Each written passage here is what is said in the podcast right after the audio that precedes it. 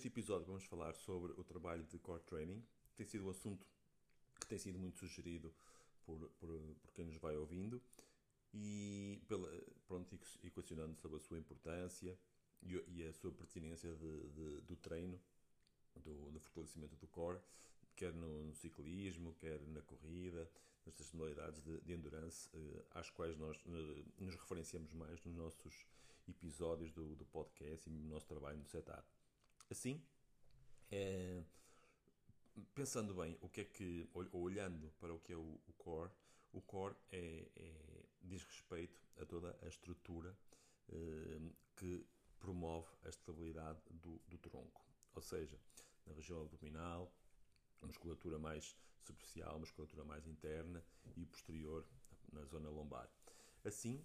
eh, acaba por ser muito importante eh, fazer este tipo de trabalho de reforço do core porque favorece que, que, para que a gente promove que a gente tenha uma, uma estrutura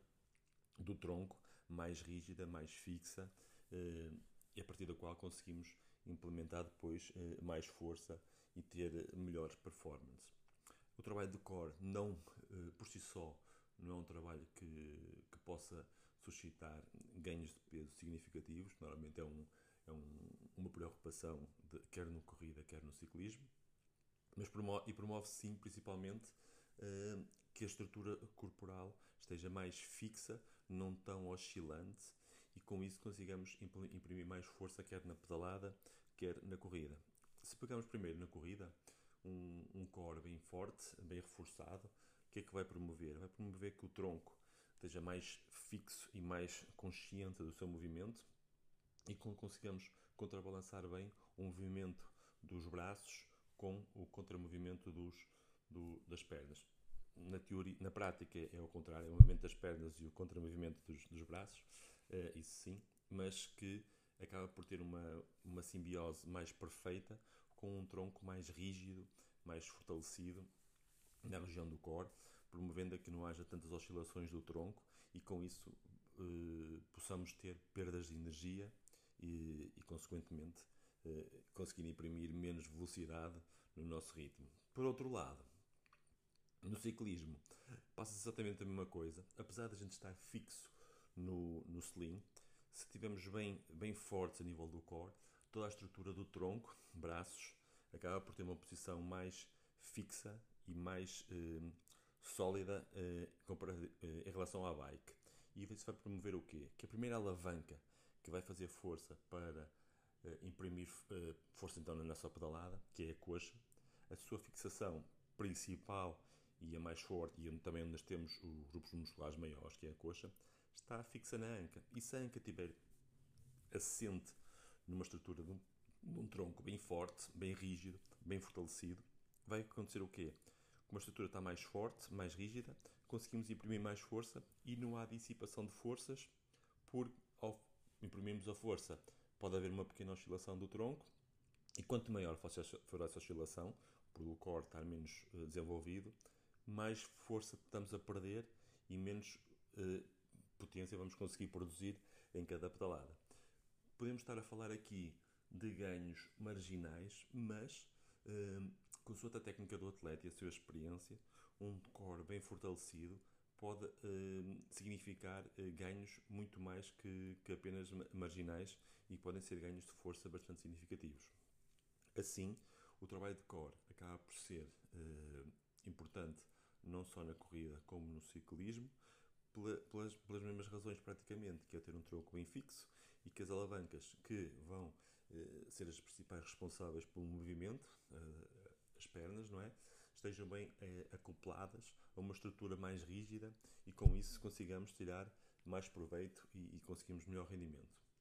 O tipo de trabalho de core a desenvolver, além do trabalho mais tradicional de,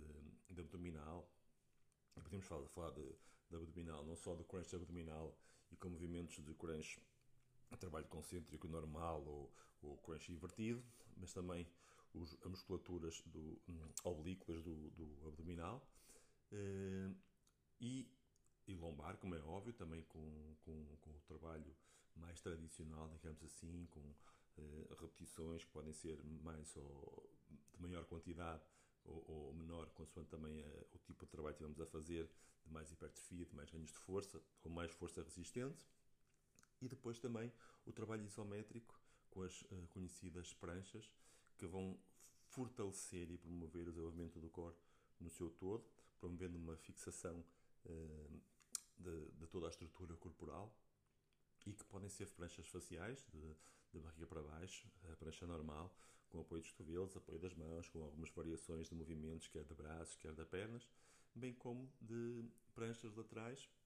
onde podemos também fazer algumas variações com movimentos e diferentes posições do, dos braços, eh, diferentes movimentos ou posições das pernas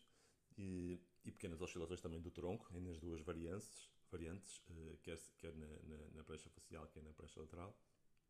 E com isso eh, conseguimos eh, desenvolver então o nosso core. Este tipo de trabalho, como é óbvio, deve ser feito com regularidade. Não digo que tenha que ser feito todos os dias, não digo que tenha que ser feito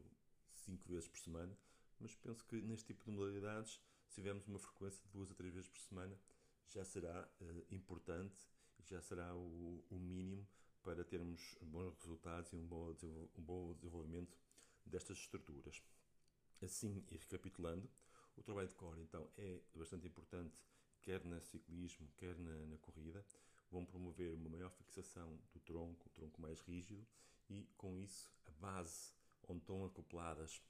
as alavancas que vão promover mais força, quer na pedalada, quer na corrida, vão conseguir desenvolver mais intensidade e promover um movimento mais rápido na corrida e imprimir mais potência na, na pedalada. Espero que tenham gostado e bons treinos!